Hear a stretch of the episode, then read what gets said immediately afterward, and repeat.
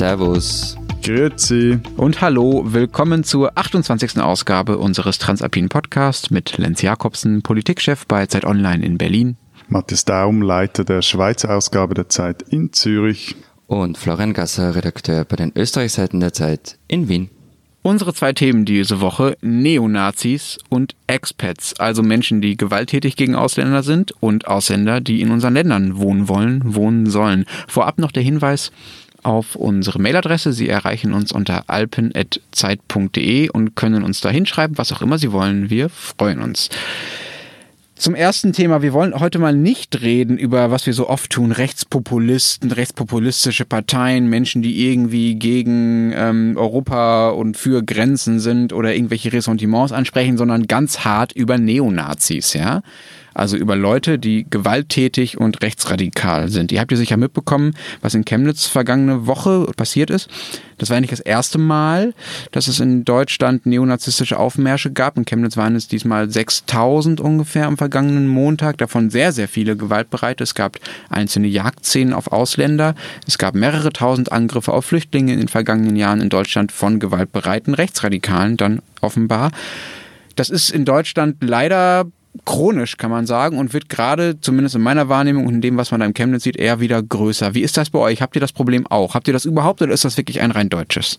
Also in, in dieser Form gibt es den gewalttätigen Neonazismus auf der Straße in Österreich viel weniger. Mhm. Das ist auch in der Schweiz so. Also, dass fremdländisch aussehende Menschen durch eine Stadt gejagt werden und die Kom Polizei da komplett überfordert ist, das, da kann ich mich nicht mal daran erinnern, dass es das in der Schweiz in diesem Ausmaß je gab. Es gab in den 90er Jahren immer mal wieder ähm, Übergriffe, aber jetzt so in, diesem, in dieser krassen Form nein. Und wie erklärt ihr euch das? Also es ist ja durchaus so, dass es bei euch in der politischen Landschaft sehr erfolgreiche Rechte gibt. Warum ist der, sagen wir mal, gewaltbereite rechtsradikale Arm bei euch dann schwächer als bei uns? Das hängt zusammen. Also es gibt, also grundsätzlich muss man sagen, es ist nicht so, dass es, dass es keine Rechtsextremen in Österreich gibt oder keine Neonazis. Es gab zum Beispiel im vergangenen Jahr tausend, mehr als tausend rechtsextreme und menschenfeindlich motivierte Straftaten. Das gesagt haben. Die These ist, äh, dass der Erfolg der FPÖ, also einer, einer sehr weit rechts stehenden Partei, den außerparlamentarischen Rechtsextremismus demobilisiert. Und diesen Erfolg der Partei, den gibt es ja nicht erst seit gestern, sondern seit Jahrzehnten. Und Phänomene wie, wie etwa eine freie Kameradschaftsszene, ähm, die haben sich in Österreich nie in der Form ausgebildet. Darf, darf wie, wie in Sachsen, eine, wenn gleich. Nein, eine Frage. Was, was ist eine freie Kameradschaftsszene? Freie Kameradschaftsszene ist, in, also, das sind, sagen wir mal, lokale Gruppen, die sich zusammenfinden, sich als Kameradschaften verstehen und sozusagen unter dem Level von Parteipolitik oder von auch von nationaler Politik ähm, Aktivismus betreiben, kann man glaube ich sagen. Also die haben in den ähm, frühen 90er Jahren, vor allen Dingen in Ostdeutschland, ganze Regionen, ich will nicht sagen besetzt, aber ähm, ja, schon mitbeherrscht, indem sie sich da einfach auch um Sozialarbeit gekümmert haben genau. zum Beispiel. Ja? Und also es gab Und sowas in der Form auch in Österreich, also Österreich war nie frei davon, es gab zum Beispiel die WAPO, die Volkstreue Außerparlamentarische Opposition, die durch ihre Wehrsportübungen bekannt war. Der Leiter dieser WAPO wiederum war dann die Nummer zwei, auch in Ostdeutschland unter Kühnen. Also das gab's alles, ähm, aber eben in dieser Form gibt es es nicht. Also eben darum auch meine Frage. Ihr merkt, ich bin da so mäßig bewandert, hat auch damit zu tun, dass es in der Schweiz zwar durchaus eine rechtsextreme Szene gibt, aber die sich auch sehr bedeckt hält. Das eigentlich, es gibt eine Organisation, die immer wieder mal die Öffentlichkeit sucht, die ist vor allem in der Westschweiz aktiv, das ist die Resistance Helvetique. Und ich habe im Sicherheitsbericht des Nachrichtendienstes nachgeschaut. Da steht, dass 2017 16 Ereignisse im Bereich des gewalttätigen Rechtsextremismus dem Nachrichtendienst gemeldet wurden, äh, hingegen 200 Ereignisse im Bereich des gewalttätigen Linksextremismus. Mhm. Jetzt ist es so, dass Szenekenner also jetzt der rechten Szene, die schätzen die Anzahl der Ereignisse höher und betonen vor allem, dass Exponenten der hiesigen Neonazi-Szene auch international gut vernetzt sind. Es gab ja auch im NSU-Fall eine Spur in der Schweiz, da ging es um eine Waffe und mit der PNOS gibt es auch eine rechtsextreme Splitterpartei. Trotzdem, die Szenen und, und ihre, vor allem ihre gesellschaftliche Verankerung, das ist jetzt im Vergleich mit Ostdeutschland in der Schweiz völlig anders. Mhm. Vielleicht muss ich das auch nochmal beschreiben, was äh, ich habe das ja gerade bei den Kameradschaften schon, schon ein bisschen versucht. Die gesellschaftliche Verankerung, die du gerade ansprichst, äh, Matthias, das ist natürlich das Problem. Das Problem ist äh, gesamtgesellschaftlich nicht das ist nicht schön und das ist schlimm und das sind Straftaten, dass es Nazis gibt, die gegen Ausländer vorgehen. Das ist ähm, eine Frage des Rechtsstaats und eine Frage der Justiz und eine Frage der Polizei. Das Problem ist, dass es Regionen gibt, in denen der Widerstand dagegen in der Gesellschaft gering ist, ja, weil diese Leute, diese Neonazis aus, man muss es so floskelhaft sagen, aus der Mitte der Gesellschaft dort kommen und dort auch teilweise wichtige gesellschaftliche Funktionen übernehmen, ja, und äh, die Demos organisieren und sich, wie gesagt, früher um Sozialarbeit gekümmert haben. Und das ist, glaube ich, wirklich etwas, was hier vor allen Dingen in Teilen von Ostdeutschland, aber auch in manchen Teilen von Westdeutschland anders ist als bei euch. Aber ich würde gerne nochmal zu der These zurückkommen, Florian, die du genannt hast. Also wenn ich es richtig verstanden habe, hast du tatsächlich gesagt, dass der Erfolg der FPÖ der Grund dafür ist, warum es bei euch weniger Gewalt durch Neonazis gibt, ja? Das klingt ja total also widersprüchlich eigentlich. Ähm, also das ist nicht meine These, die ich mir jetzt so im Kämmerchen ausgedacht habe, sondern es ist eine These, die auch Rechtsextremismus-Experten vertreten. Und im Übrigen, Jörg Haider hat das mal selbst geschrieben in äh, mhm. seinem Buch Die Freiheit, die ich meine. Ähm, das erschien, glaube ich, 1993, also ein Jahr nach Rost Rostock-Lichtenhagen. Das und, war ein, man kann es glaube ich Pogrom nennen äh, genau. hier in Deutschland, also wo ein äh, Wohnheim mit Asylbewerbern beziehungsweise mit Ausländern, genauer gesagt mit Vietnamesen, abgefackelt wurde von Anwohnern. Genau. Und in diesem Buch steht drinnen, ähm, kann man nachlesen, Unsere Bewegung in Österreich hat bisher durch eine klare Position in den sensiblen Fragen der Gesellschaft, gemeint ist das sogenannte Ausländerproblem, dazu beigetragen, dass es nicht zu ähnlichen extremistischen Reaktionen in Teilen der Bevölkerung gekommen ist wie in unseren Nachbarländern. Also Jörg Haider hat das selbst gesagt und bis heute wird es eben auch von Rechtsextremismus-Experten als Grund dafür genannt, dass es diesen außerparlamentarischen, gewalttätigen Neonazismus nicht so offen auf der Straße gibt. Wien ja, okay. Ich ehrlich gesagt bin ja kein großer Freund davon, Jörg Haider dabei beim Wort, da, beim Wort zu nehmen, wenn er über seine eigenen Erfolge redet. Also da kann er sich auch einfach, äh, nein, nein. kann er sich einfach Dinge zugeschrieben haben. Aber das mit den Experten ist natürlich schon, äh, schon ein Argument, wenn die das so sehen. Ähm, und äh, das heißt, es geht um eine Art Affektabbau im Prinzip, dass man sagt, okay, die Leute, die FPÖ wählen, die haben da nicht mehr das Bedürfnis zuzuschlagen. Heißt das dann für Deutschland, äh, dass wir die AfD eigentlich am besten stärker lassen werden sollten, damit die gewaltbereiten Nazis von der Straße verschwinden? Das kommt mir irgendwie nach einer ja, das sehr ist merkwürdigen auch, Strategie ja, das ist vor. Auch der, finde ich, unzulässige Umkehrschluss, den man nicht machen sollte. Okay. Also, weil denn niemand sagt, die Rechten sollen Wahlen gewinnen, damit Nazis von den Straßen verschwinden. Und vor allem sagt niemand, dass das nämlich passieren wird. Also gerade diese, also erstens ist es eine Analyse über Österreich. Ähm, und das Zweite ist, dass es in, gerade in Sachsen und in Ostdeutschland diese über viele Jahre gewachsenen Strukturen gibt. Also gerade diese freie Kameradschaftsszene, die, wie wir in Chemnitz gesehen haben, innerhalb kürzester Zeit tausende Menschen mobilisieren kann. Und zwar das Ungustiöseste, was es gibt. Und das andere ist dann schon auch noch, was ist einem lieber, eine starke parlamentarische Rechte oder eben eine auf der Straße? Am liebsten wäre es wahrscheinlich beides nicht. Also nur so ein Beispiel, Heinz-Christian Strache, und man muss es betonen, Vizekanzler der Republik Österreich, hat vergangene Woche einen Artikel einer rechten Online-Zeitung auf Facebook geteilt und der Titel war, das Blutbad schockiert und nicht die Proteste. Und in dem Text standen dann Dinge wie spontaner Wutausbruch und so weiter. Und also zu Chemnitz war das, ja? Ja, ja, zu Chemnitz, genau. Okay. Und gleich mehrere Ministerien inserieren in diesen Medien. Also das heißt, dass alle in diesem Land mit ihren Steuern Rechtsaußenjournalismus mitfinanzieren. Also ja gut, vielleicht, eben, vielleicht sollten wir auch mal über Journalismusfinanzierung dann diskutieren, dass das ja bei euch sowieso eine seltsame ja, ja. Angelegenheit, wie, wie sehr da der Staat auch äh, über seine Inserate, Zeitungen oder andere Publikationen unterstützt. Ähm, eben, ich, ich finde ja Ferndiagnosen jetzt äh, gerade im Fall Chemnitz immer etwas gefährlich. Was aber mir jetzt aufgefallen ist, und ist, dass natürlich in Sachsen sich auch diese Rechtsextremen mit der Fußball-Ultraszene vermischt. Und interessant ist das vor allem, weil in der Schweiz, zumindest in gewissen Städten, also Zürich, Basel, Bern vor allem, diese Fußball-Ultraszene auch ein sehr hohes Gewaltpotenzial hat und das zurzeit hier auch äh, nicht nur die Politik, sondern auch die Polizei beschäftigt. Kommt immer wieder zu Ausschreitungen, zu Massenschlägereien, Überfällen, jetzt spreche ich von der Schweiz, äh, Überfälle auf gegnerische Fans, in den vergangenen Wochen Angriffe auf die Polizei und die Sanität, äh, völlig weg von, von Fußballspielen, also an der Seepromenade, als die äh, Polizei und Sanität an einem Samstagabend zu einer Messerstecherei gerufen wurde. Am Schluss äh, gab es da Wasserwerfereinsatz etc. Aber was interessant ist daran, also die, also ich, was ich sagen will, das Gewaltpotenzial ist auch hierzulande vorhanden, aber es gibt diese politische Vereinnahmung dieser Ultraszene nicht. Im Gegenteil, sogar diese Ultras wehren sich auch in der Schweiz. Und das war vor 10, 15, 20 Jahren noch anders, wehren sich auch dezidiert gegen eine politische Vereinnahmung. Hm, okay, also, also unser, unser Sportredakteur würde dir auf den Kopf hauen, Matthias, weil du Ultras, weil du Ultras und Hooligans äh, gleichsetzt, wenn ich es richtig verstehe. Das ist ein himmelweiter Unterschied, zumindest in Deutschland. Also Ultras sind diejenigen, die fanatisch einen Verein unterstützen und Hooligans sind diejenigen, die vor allem die dritte Halbzeit spielen wollen, wie das so schön heißt. Sie treffen sich am Rande von Spielen, um sich zu verprügeln. Gut, dann laden so. wir den Fußballredakteur mal gerne diese Sendung ein, weil das, was also die Hooligan-Szene, die ist ja eher so eine 90er Jahre, vielleicht noch Anfang Nuller Jahre Szene. Was das aber sind, das, also egal. Aber der, der Punkt ist, dass es gibt zum Beispiel auch Fanfreundschaften äh, des Grasshopper Clubs mit Fans aus Chemnitz.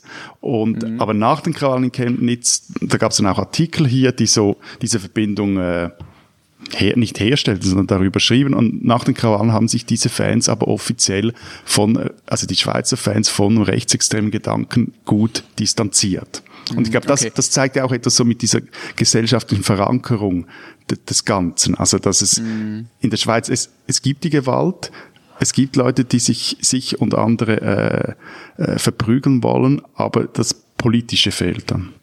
Hm, okay, also es gibt ähm, hier seit ein paar Jahren tatsächlich eine bewusste Verbindung zwischen Hooligan-Szene und, und Polit Politik. Wir wollen, ich will gar keine extra Hooligan-Sendung machen, aber es ist ja tatsächlich interessant. Also ähm, in Dortmund, in meiner Heimatstadt, ähm, ist eine der schlagkräftigsten rechten ähm, Verbindungen ähm, aus dem Brussen-Fanblock hervorgegangen, das kann man glaube ich so sagen. Und es gab vor drei, vier Jahren ungefähr Hogesa. Sagt euch das noch was? Ja. Jupp. Hooligans, gegen, gegen Salafismus. Genau. Also eine eigentlich völlig skurrile Ko Konstruktion. Die haben sich, um es mal platt zu sagen, ich war damals bei diesen Demos teilweise dabei als Berichterstatter, die haben sich halt einfach irgendein Thema gesucht, von dem sie das Gefühl haben, das taugt gut als Feindbild, um sich versammeln zu können und da ein bisschen rumstenkern zu können. So, ja. Äh, und das setzt sich so ein bisschen fort mit dem, was da im Chemnitz passiert. Aber ähm, Florian, du hattest gesagt, ähm, dass ähm, die, was, was Herr Strache da gepostet hat und so und wie er sich zu Chemnitz verhält. Es gibt hier in Deutschland ähm, ja mit der AfD auch eine Partei, die ähnlich drauf ist wie die FPÖ, um es mal so platt zu sagen. Die hat ganz schön Probleme, sich zu diesen Chemnitz-Ausschreitungen zu verhalten. Also es gibt ein paar Leute, die sagen, ja, ja, können wir schon verstehen und äh, natürlich müssen die Wütenden jetzt auf die Straße und dann ziehst und klar und so. Und ein paar Leute, die sagen, oh nee, aber so mit Gewalt und so, das äh, finden wir irgendwie dann doch ein bisschen zu krass. Ähm, und jetzt am Wochenende Ende haben die sich zu einem Trauermarsch in Chemnitz getroffen. Das ist ihre Variante, um irgendwie davon zu profitieren, aber auch nicht so, sich nicht so ganz gemein zu machen damit. Also Menschen tragen nur schwarz, man darf noch nicht mal rauchen, man darf keine AfD-Abzeichen tragen. Und das ist die Idee, wie die AfD sagt, okay, wir versuchen jetzt das Thema Trauer um diesen toten Deutschen zu kapern, anstatt äh, uns einfach nur mit Rechtsextremisten hinzustellen. Wie gehen denn bei euch die Parteien, äh, wie geht denn bei euch die FPÖ, Florian, äh, mit den Rechtsradikalen um? Werden die irgendwie auch personell integriert? Gibt es da noch Berührungsängste? Ignoriert man sich? Wie funktioniert das? Naja, also den dumpfen Heil-Hitler-Gröler, der irgendwie seine Tätowierungen abkleben muss, bevor er rausgeht, der wird in der Partei vermutlich keine Karriere machen. Ähm, aber man versucht sich schon von, auch von anderen Gruppierungen zu distanzieren. Nehmen wir diese sogenannte identitäre Bewegung her, diese rechtsextreme Organisation, die vor allem durch ihre PR-Arbeit auffällt.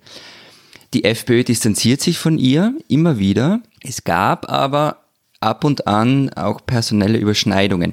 Allerdings mussten sich diese Leute dann irgendwann entscheiden. Und einige verschwanden bei den Identitären und sind dann später bei der FPÖ, also sich als parlamentarische Mitarbeiter wieder aufgetaucht. Andere gaben dafür ihre FPÖ-Funktion auf und blieben äh, bei der Organisation. Und dann, es gibt dann noch einen Punkt, der, der vielleicht nicht zu unterschätzen ist. In Österreich gibt es nämlich einen ziemlich tiefen Bruch durch die rechtsextreme Szene, die es in Deutschland nicht geben kann. Also die Frage, ob man sich als, als Deutscher oder als Österreicher versteht. Früher mhm. waren Neonazis immer deutschnational und standen damit automatisch auch gegen den Grundkonsens der Republik nach dem Zweiten Weltkrieg.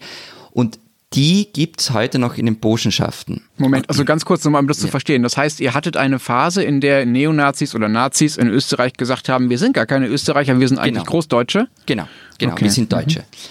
Ähm, und die gibt es auch heute noch. Gerade in den Burschenschaften ist, ist der deutsche Nationalismus noch sehr weit vertreten und die Burschenschaften sind ja auch so ein bisschen das intellektuelle Rückgrat der FPÖ.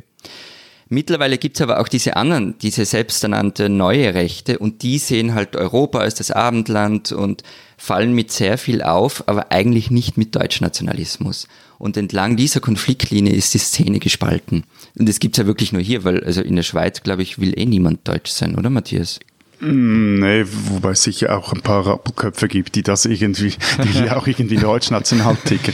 Aber also vielleicht auch noch die Frage, um die Frage zu beantworten, also das Bonder, wie hat jetzt die, die, die SVP, äh, wie geht die mit den extremen Rechten um, ob hat sie die integriert? Also Christoph Blocher gab, das war in den 90ern noch die Devise durch rechts der SVP, dürfe es keinen Platz für eine demokratische Partei haben. Das ist ihm übrigens auch gut gelungen, also er hat da sämtliche rechten Splitterparteien auch äh, in die. Das ist übrigens, ja, das ist übrigens das gleiche wie das, was Franz Josef Strauß, der jahrzehntelange äh, große Mann bei der CSU, also der Bayerischen Union, ähm, auch immer gesagt hat. Ne? Nicht keine Partei rechts von uns. Hat unter ihm auch noch einigermaßen funktioniert, wobei es auch die Republikaner gab. Sorry, jetzt du wieder. Aber die Abgrenzung gegen Neonazi-Gruppen, die ist so etwas viertelbatzig, will ich jetzt mal sagen. Also ich will mal sagen, so zwei Drittel, Wie ist drei, die? Vier, viertelbatzig? Nee, halbbatzig wäre falsch. Ich glaube, das wäre dann, aber viertelbatzig, sagen wir mal so. Also zu drei Vierteln ist das irgendwie doch relativ klar. Man will die Leute nicht als Parteimitglieder haben, geschweige denn in Ämtern, schmeißt auch immer mal wieder einen raus, der rechtsextremes Gedankengut verbreitet. Gleichzeitig aber gibt es dann Bilder eines SVP-Regierungsrates, also eines, oder Staatsrates heißt das im Wallis, der eine Reichskriegflagge bei sich im Keller hat, oder bei SVP-Demos oder Auftritten. Zum Beispiel äh, auf dem Rütli gab es da vor etwa zehn Jahren mal so einen Fall. Da sind dann immer wieder Neonazis dabei und zwar auch in größeren Gruppen. Und als ich diese Tage die Reaktion von, von, von Gauland, von der AfD gelesen habe auf die Krawall in Chemnitz, der da sinngemäß ja gesagt hat, ja, man müsse sich halt nicht wundern, dass es da ab und zu dann den Leuten mal äh, der Kragen platzt, dann habe ich mir gedacht, hm, das könnte aber auch einer der, der SVPler hier gesagt haben. So. Hm, hm, hm. Was ich ja noch bemerkenswert finde, ist, sagen wir mal, die die Sanftheit, mit der zumindest jetzt hier in Chemnitz die Staatsgewalt in den ersten Tagen äh, mit diesen Menschen umgegangen ist, nämlich nicht mit besonders viel Gewalt, ehrlich gesagt. Ja, also da wurden Hitlergrüße gezeigt, die teilweise nicht verfolgt wurden. Da waren zu für 6000 ähm, Rechtsradikale waren 580 Polizisten da und da frage ich mich schon, wie kann das sein? Ja, also bei G20 in Hamburg äh, waren zehntausende Polizisten da, da ging das alles irgendwie. Okay, es gab mehr Zeit, sich vorzubereiten, das sehe ich ein, aber es gibt doch schon so ein ja, Gefühl, würde ich sagen, aber auch ein Gefühl, was sich belegen lässt mit Erfahrung und mit, mit, mit Indizien und mit einzelnen Geschichten, dass irgendwie bei rechts zumindest manche rechtsstaatliche Institutionen in vor allen Dingen ostdeutschen Ländern ein bisschen, sagen wir mal, vorsichtiger sind und das irgendwie nicht ganz so schlimm finden, wie wenn jemand von links kommt. Und das ärgert mich, das ärgert mich schon sehr, würde ich sagen. Ist das bei euch auch so? Gibt es sowas auch? Oder ist da, gibt es da eine wirkliche, sagen wir mal, Neutralität und eine Waffengleichheit?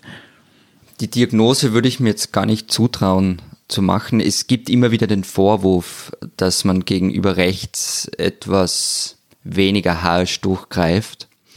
Aber was du sagst, Lenz, ist natürlich selbstverständlich, diese Dinge gehören strafrechtlich verfolgt. Und was aber meistens nicht dazu gesagt wird oder zu selten dazu gesagt wird, gleichzeitig gehört auch in die Präventivarbeit investiert, in die politische Bildung, in die Bildung insgesamt. Das gehört aufgestockt, weil es einfach, finde ich, äh, in einer verantwortungslosen Art und Weise vernachlässigt wurde. Diesen Österreicher sollten Sie kennen. Ein Bild des Fotografen Erich Lessings wurde zu einem Symbol für das freie Österreich. Als Außenminister Leopold Fiegel am 15. Mai 1955 auf dem Balkon von Schloss Belvedere einer jubelnden Menge den Staatsvertrag präsentierte, drückte der junge Fotograf Lessing gerade zum richtigen Zeitpunkt auf den Auslöser. Das Bild ging um die Welt und es ist bis heute ins kollektive Gedächtnis der Österreicherinnen und Österreicher eingebrannt. Geboren im Jahr 1923 als Sohn einer jüdischen Familie in Wien, gelang ihm 1939 die Flucht nach Palästina. Die Mutter blieb und wurde in Auschwitz ermordet. Von der britischen Armee wurde Lessing als Fotograf verpflichtet und kehrte zwei Jahre nach Kriegsende nach Wien zurück. Er arbeitete bei der legendären Agentur Magnum und reiste für seine Aufträge um die ganze Welt. Das Övre reicht von heiteren und tristen Alltagsszenen bis zu grausamen Reportagen aus Krisenländern. Er porträtierte die wichtigsten Politiker der Zeit wie Nikita Khrushchev, Eisenhower oder Konrad Adenauer und Künstler wie Glenn Gould. Erich Lessing war in Österreich eine Legende. Viele seiner Fotos aus den frühen Jahren der Republik prägen ihr Bild bis heute. Vergangene Woche ist Lessing im Alter von 95 Jahren in Wien gestorben. Seine Bilder werden bleiben.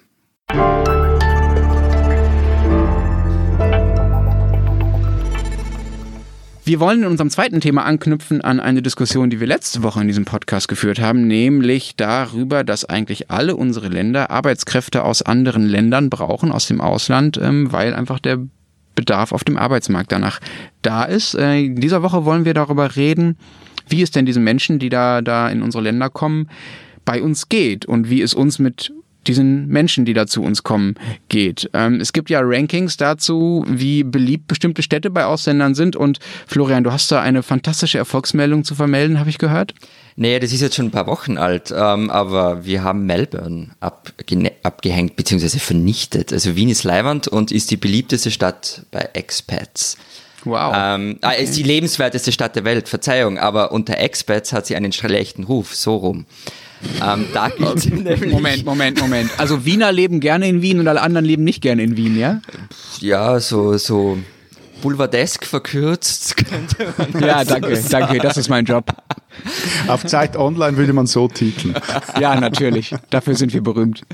Nein, aber also eben lebenswerteste Stadt, aber äh, bei Expats gilt sie als die unfreundlichste Stadt nach Paris. Und in Österreich leben zwei Drittel aller Expats in Wien. Es gab vergangene Jahr, vergangenes Jahr mal eine größere Studie zu Expats in Wien von Internations, so einer Plattform dafür. Ähm, dort kann man zwar lesen, dass alle Wien total schön finden und es sich mit den, also gerade mit Familien hier gut leben lässt, aber auch, dass Expats mit der Bevölkerung nicht warm werden. Also zum Beispiel nur 9% der, der in Österreich lebenden Expats bezeichnen die Einwohner als wirklich freundlich. Das fällt mir sowieso immer wieder auf und das stimmt sich auch jeweils jetzt nachdenklich, weil das geht auch für die Schweiz und wie kalt das Land hier für Expats gelten muss. Und als mhm. äh, jemand, der hier geboren und aufgewachsen ist, ehrlich, das ist so etwas, das nehme ich gar nicht richtig wahr. Oder da fehlt mir vielleicht das Sensorium und ich habe eine völlig andere Erfahrung. War vergangene ich glaube, dass es daran liegt, ja. Ja, nee, also das, äh, das war vergangene Woche an einem Kongress und ähm, da haben wir unabhängig voneinander eine Österreicherin und eine Amerikanerin geklagt, wie unterkühlt die Schweizer seien. Und äh, am, am schlimmsten sei es übrigens in Bern. Da kommt man überhaupt nicht an die Leute ran und vor allem fühlt man sich nie richtig dazugehörig. In Zürich sei es nicht derart schlimm oder sei es noch okay, weil die Szene halt recht international sei und man da nicht nur mit Eingeborenen zu tun habe. Und ähm, meine These ist, Zürich ist die einzige größere Stadt der Schweiz, in der man dazugehört, sobald man hier lebt. Und in Basel, Bern oder auch in Genf, da kann man sich noch so anstrengen, man wird für immer ein Fremder bleiben.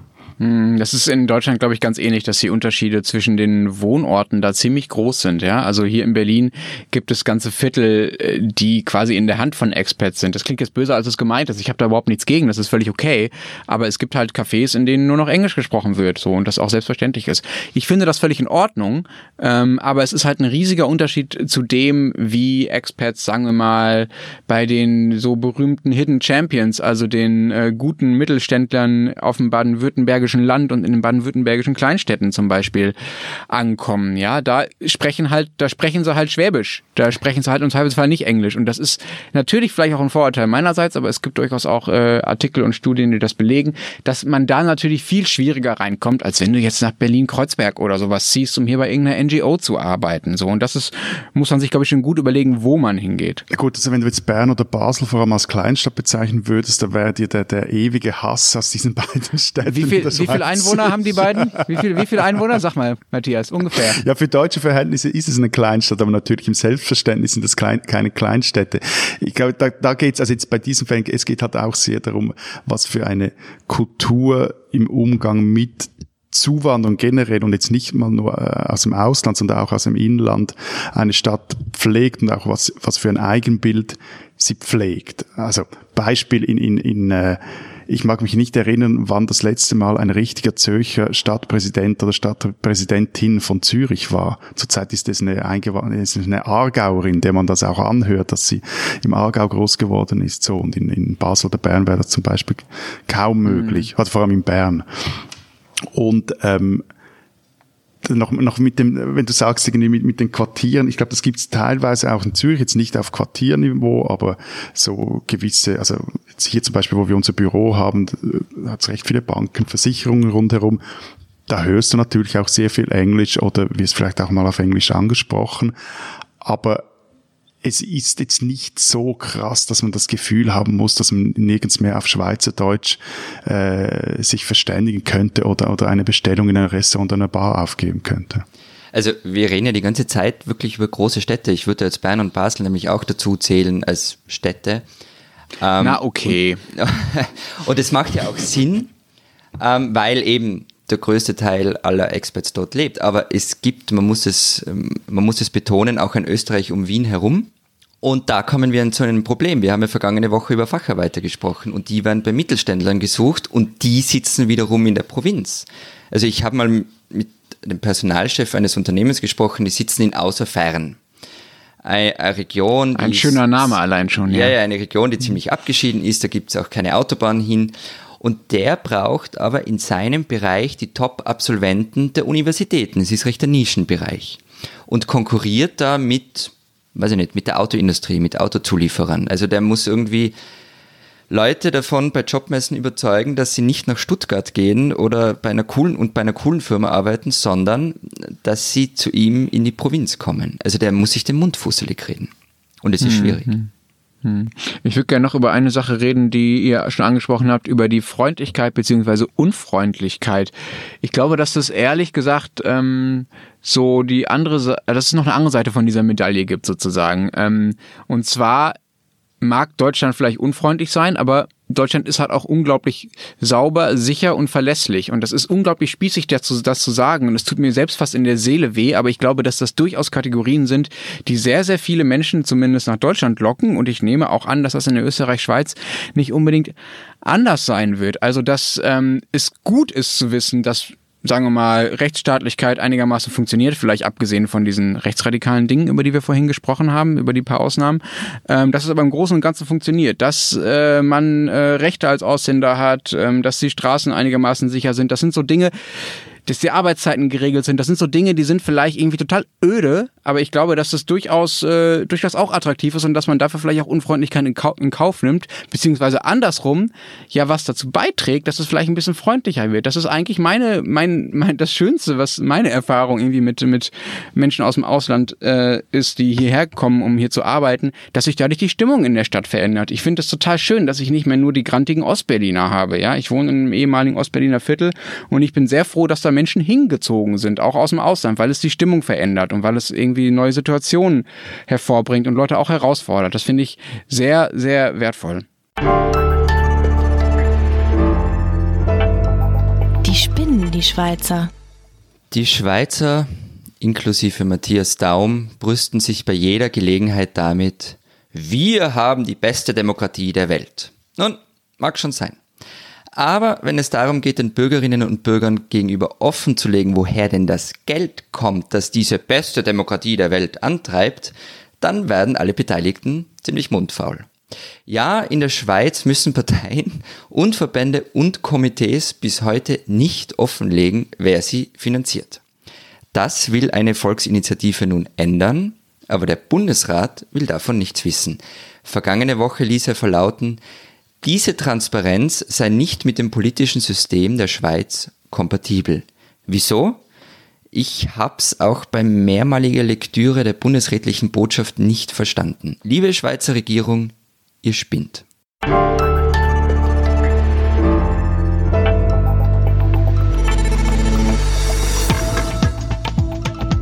Das war's diese Woche bei der 28. Ausgabe unseres Transalpinen Podcast. Wir hören uns nächste Woche wieder. Bis dahin sagen wir.